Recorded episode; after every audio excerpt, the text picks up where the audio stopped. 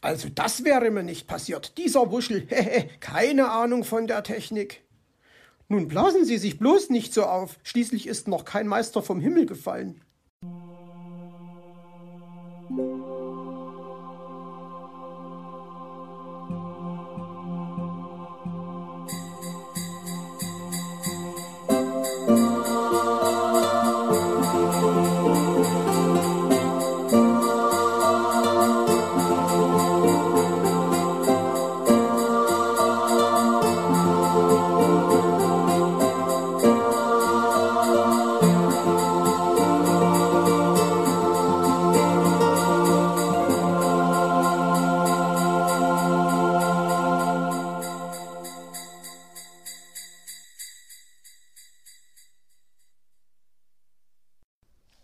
Pyramidenprobe ganz schön verdreht.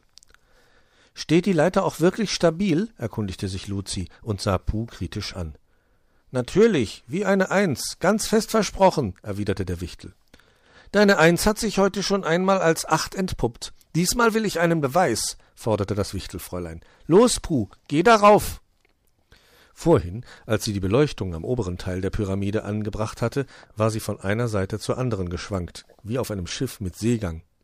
Jetzt, wo sie das Flügelrad anbringen sollte, wollte sie im ruhigen Fahrwasser stehen. Ich kann da nicht drauf. Ich hab doch Höhenangst, murmelte Puh etwas beschämt. Dann probier du es aus, Wuschel, wandte sich Luzi an den Kobold. Ich, sagte der mit betretener Miene. Siehst du noch wen, der es für mich probieren kann? Fragte Luzi. Wuschel blickte sich um. Wo ist eigentlich Zwitschi? fiel ihm dann ein. Der ist zusammen mit Paul und Willi Kautz im Märchenwald. Sie hatten da ein paar kleinere Kritikpunkte an meinen Pyramidenfiguren gefunden und wollten Herrn Fuchs fragen, ob er da noch ein paar Sächelchen ändern könnte. Wartet, ich zeig sie euch. Und damit öffnete er eine Kiste und holte zuerst die Zwitschi-Figur heraus. Luzi fuhr erschrocken zusammen. Und was soll das sein? fragte sie. Na, Zwitschi, entgegnete Puh verständnislos. Die Farbe stimmt zumindest. Sogar das Rosa der Schmuckfeder, das ist immerhin ein Anfang, meinte Wuschel. Puh stopfte den Vogel zurück in die Kiste und holte die nächste Figur heraus. Was sagt ihr zu unserem Paul hier? Der ist mir doch gut gelungen. Oder was meint ihr? erkundigte er sich. Groß, staunte Wuschel. Du hast artig vergessen, sagte Puh. Ich wollte eigentlich auch großohrig sagen. Diese Federohren reichen doch mindestens für zwei Käuze, erwiderte der Kobold. Puh unternahm einen letzten Versuch. Willi war ihm aber nun wirklich geglückt. Wer ist denn Willi auf den Fuß gestiegen? hauchte Luzi. Gestiegen? Machst du Witze? entfuhr es Wuschel. Sieht eher aus, als wäre er von einer Dampfwalze überrollt worden. Immerhin habt ihr ihn erkannt, murmelte Puh. Das nicht gerade, meinte Wuschel. Das war reines Ausschlussverfahren, erklärte Luzi. Denn die Eule Agathe wird von Kitty gestaltet. Das wissen wir genau. Puh wollte auf die Leiter steigen. Vor lauter Ärger hatte er seine Höhenangst ganz vergessen.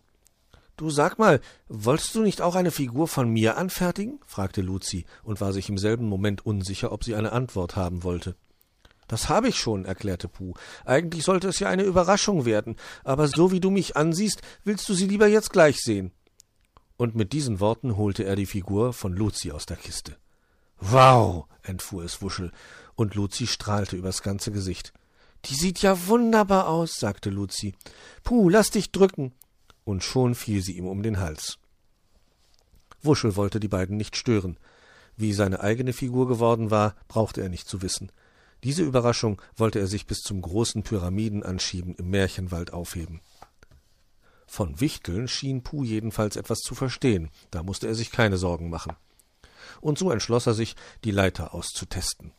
Mit unsicheren Schritten ging er darauf zu und setzte seinen Fuß auf die erste Sprosse, dann auf die zweite. Die Leiter schwankte nicht. Sollte er es wagen und auf die dritte Sprosse steigen? Die beiden sahen gerade nicht hin. Er konnte ja behaupten, dass er bis ganz oben war. Aber ganz oben war die sechste Sprosse. Na, wenigstens noch eine, dachte er und ging auf die dritte. Das ist immerhin die Hälfte. Dann beeilte er sich, wieder herabzusteigen. Passt und wackelt nicht, verkündete er stolz. Du bist nach der Hälfte umgekehrt, bemerkte Luzi kritisch. Und woher willst du das wissen? fragte Wuschel. Habe ich im Augenwinkel gesehen, lachte Luzi. Und nun gib mir das Flügelrad, ich setze es oben auf. Und dann erklommen sie die Leiter, die die Wichtel vorsichtshalber festhielten. Geschafft! rief sie und stieg bald darauf wieder herunter. Bleib doch oben, du musst die Pyramide doch anschieben, sagte Wuschel. So ein Quatsch. Dafür habt ihr doch den Motor unter die Bodenplatte gebaut, meinte Luzi. So haben wir das? überlegte Wuschel. Er hatte es jedenfalls nicht, wenn Puh es nicht hatte.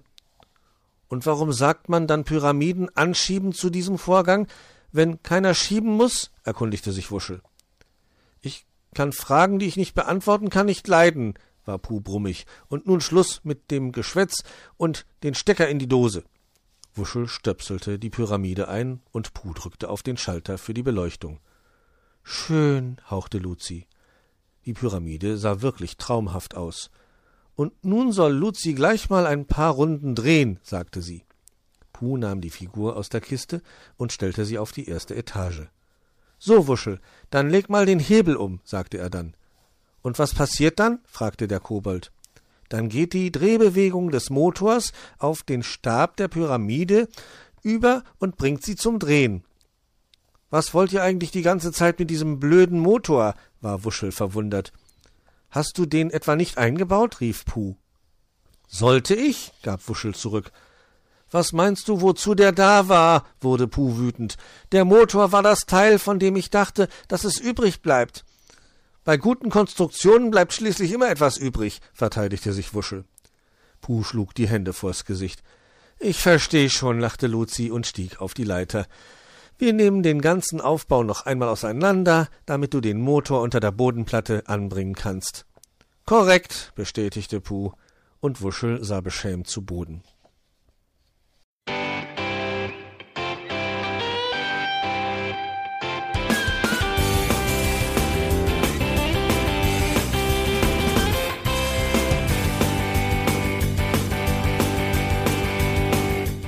Das war Irgendwasser von Blinzeln. Wenn du uns kontaktieren möchtest, dann kannst du das gerne tun per E-Mail an podcast.blinzeln.org oder über unser Kontaktformular www.blinzeln.org. Blinzeln schreibt man in unserem Fall immer mit einem D in der Mitte. Wenn du möchtest, kannst du uns sehr gerne auch einen Audiobeitrag auf unseren Podcast Anrufbeantworter sprechen. Der hat in Deutschland die Telefonnummer 05165 439 461. Und wenn du uns aus dem Ausland anrufen möchtest, dann ersetze einfach die erste 0 gegen die 0049 für Deutschland. Wir bedanken uns für dein Interesse und freuen uns schon darauf, wenn du auch beim nächsten Mal wieder mit dabei bist.